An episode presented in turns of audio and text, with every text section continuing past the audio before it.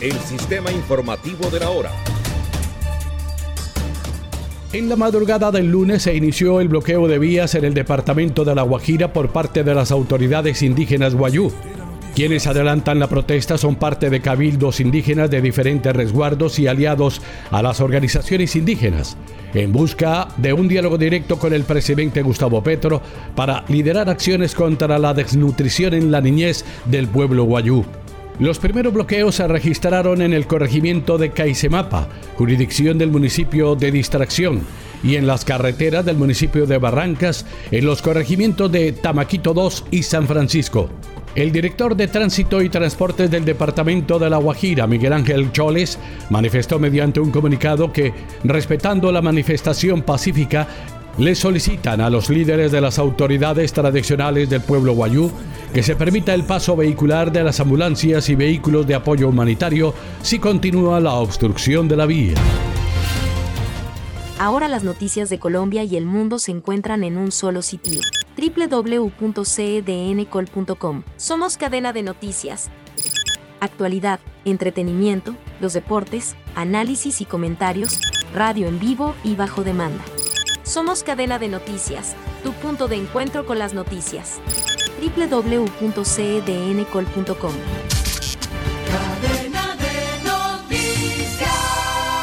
Más de 700 plataformas digitales contarán con garantías de seguridad social para sus trabajadores. Por su parte, la ministra de Trabajo, Gloria Ramírez, menciona la importancia de esta garantía. En ellos vemos la necesidad de hacer caracterizaciones diferenciales, pero teniendo también unas premisas muy claras. Uno, de que al lado de la rentabilidad económica tiene que estar la rentabilidad social, es decir, tener las garantías sociales para los trabajadores y trabajadoras y el derecho de asociación. Y lo segundo que es muy importante son los estudios que estamos haciendo en torno a los cinco ejes eh, que a nivel global están haciendo, son discusión jurídica en términos generales. Uno, la presunción de laboralidad de los trabajadores. El segundo, el tema que tenemos eh, también claramente aquí es qué significa ser trabajador independiente, autónomo o con relación laboral.